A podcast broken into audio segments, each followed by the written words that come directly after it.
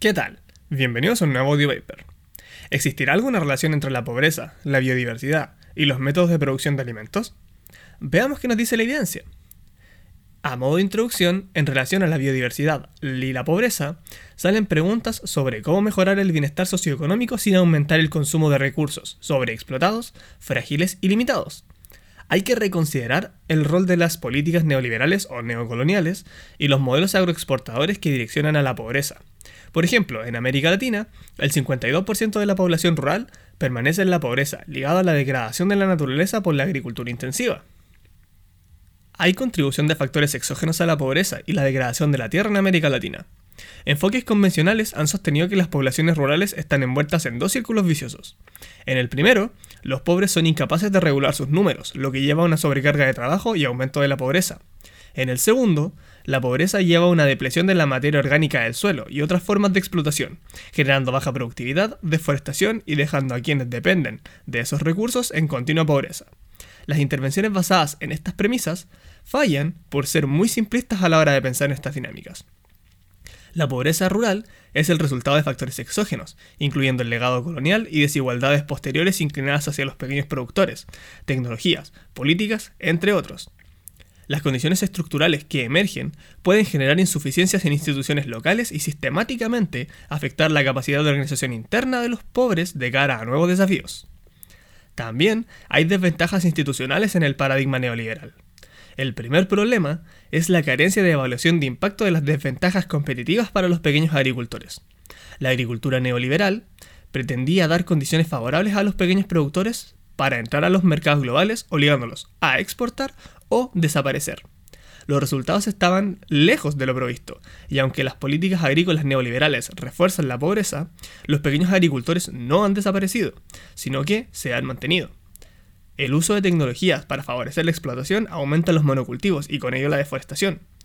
Y el uso de insumos químicos con impacto negativo en la biodiversidad y el ambiente, en pos de una agricultura intensiva. Además de desplazar los sistemas locales desfavoreciendo a los pequeños productores. Por otro lado, hay variaciones en las experiencias de pequeños productores en América Latina. En un estudio se vio que el 42% de la tierra lo tienen 6 millones de familias con granjas semicomerciales y los pequeños productores, siendo más de 11 millones, tienen solo el 3% de la tierra. Se hace hincapié en la agricultura local para la reducción de la pobreza y el rol de los gobiernos y sus políticas incapaces de superar las fallas del mercado. Los pequeños productores se benefician de la biodiversidad y ayudan a conservarla. La biodiversidad en sí es la base de la agricultura y contribuye a los ecosistemas beneficiando los procesos agrícolas y a la sociedad en general, mediante la intercalación de cultivos y la agroforestería, regulación de pestes, enfermedades y conservación del suelo. Si bien se dice que la agricultura es el mayor contribuidor a la pérdida de la biodiversidad, no todos los tipos de agricultura tienen el mismo impacto.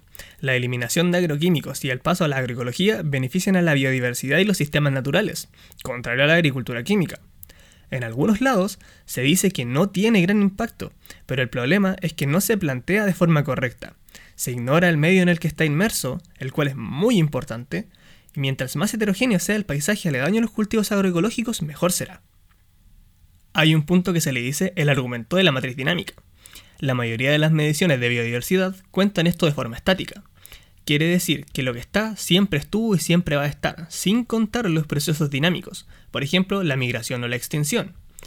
El proceso de persistencia en el tiempo de la biodiversidad se sugiere está determinado por la matriz. El tamaño de las fincas y su aislamiento son los mayores determinantes para la biodiversidad. Los métodos agroecológicos mejoran esa matriz, por lo que mejora la biodiversidad y así también aumenta la productividad, la sustentabilidad y el bienestar rural, además de ayudar a eliminar la pobreza. Para la conservación de la biodiversidad y la reducción de la pobreza, tenemos el marco de la soberanía alimentaria.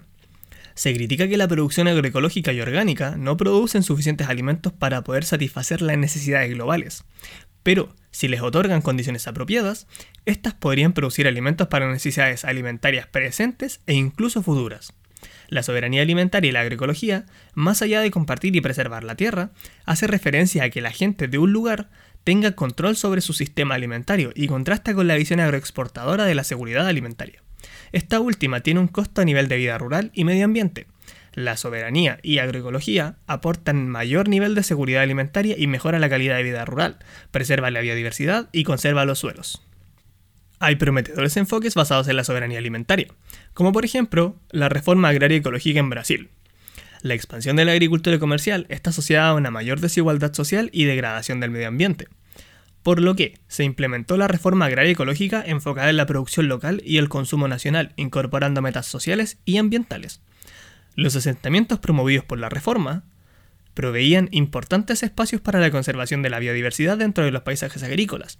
Los asentamientos cercanos a áreas urbanas no solo mejoraban el ambiente, sino que la economía y calidad de vida de los campesinos. Otro ejemplo es la agroforestería y los medios de vida en granjas de café en América Central y México. La agroforestería del café y del cacao generaban beneficios a nivel social, económico y ecológico, además de altos niveles de agrobiodiversidad.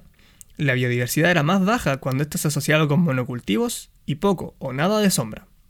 La producción de café a pequeña escala mostraba fuerte relación con mayores niveles de biodiversidad y seguridad alimentaria, cuando la agrobiodiversidad era planificada. Por otro lado, cuando se hacen monocultivos extensivos, estos no se podían mantener en el tiempo y contribuían a la pobreza. Otro ejemplo es la milpa y las variedades salvajes en Guatemala y México. En Guatemala y México se continúa la práctica de la policultura, conocida como milpa. El ejemplo más clásico es de maíz con porotos, entre otras plantas comestibles. Esa diversidad de los agroecosistemas daba seguridad alimentaria, además de seguridad y estabilidad económica, como también la preservación de los valores culturales y semillas tradicionales con variados usos, forraje, alimentos, medicinales, ornamentales, controladores del suelo, etc. Los herbicidas sintéticos ponen en riesgo esa biodiversidad y su seguridad alimentaria, como también su soberanía alimentaria. A modo de conclusión, la pobreza rural depende de muchas cosas, ingresos, inequidad en la distribución de la tierra, políticas neoliberales y neocoloniales focalizadas en el modelo agroexportador, ambiente económico desventajoso para los pequeños productores por la intensificación de cultivos, y frente a todo esto, la soberanía alimentaria y la agroecología vienen a revertir esos problemas. Dicho todo lo anterior, quiero que te quedes con algunos puntos. La agricultura tradicional y la agroecología no son lo nuevo. Aunque nos quieren intentar hacer creer eso, son los métodos químicos los que vinieron a intervenir las tradiciones, con sus innovaciones mal hechas. Y bueno, eso es todo lo que quería comentarte. Si crees que esta información le puede servir a alguien, puedes compartirla. Recuerda que los datos del estudio y datos para complementar este podcast estarán en el post de Instagram de la cuenta que te dejo en la descripción. Esto es todo por el audio paper del día de hoy. Hasta la próxima.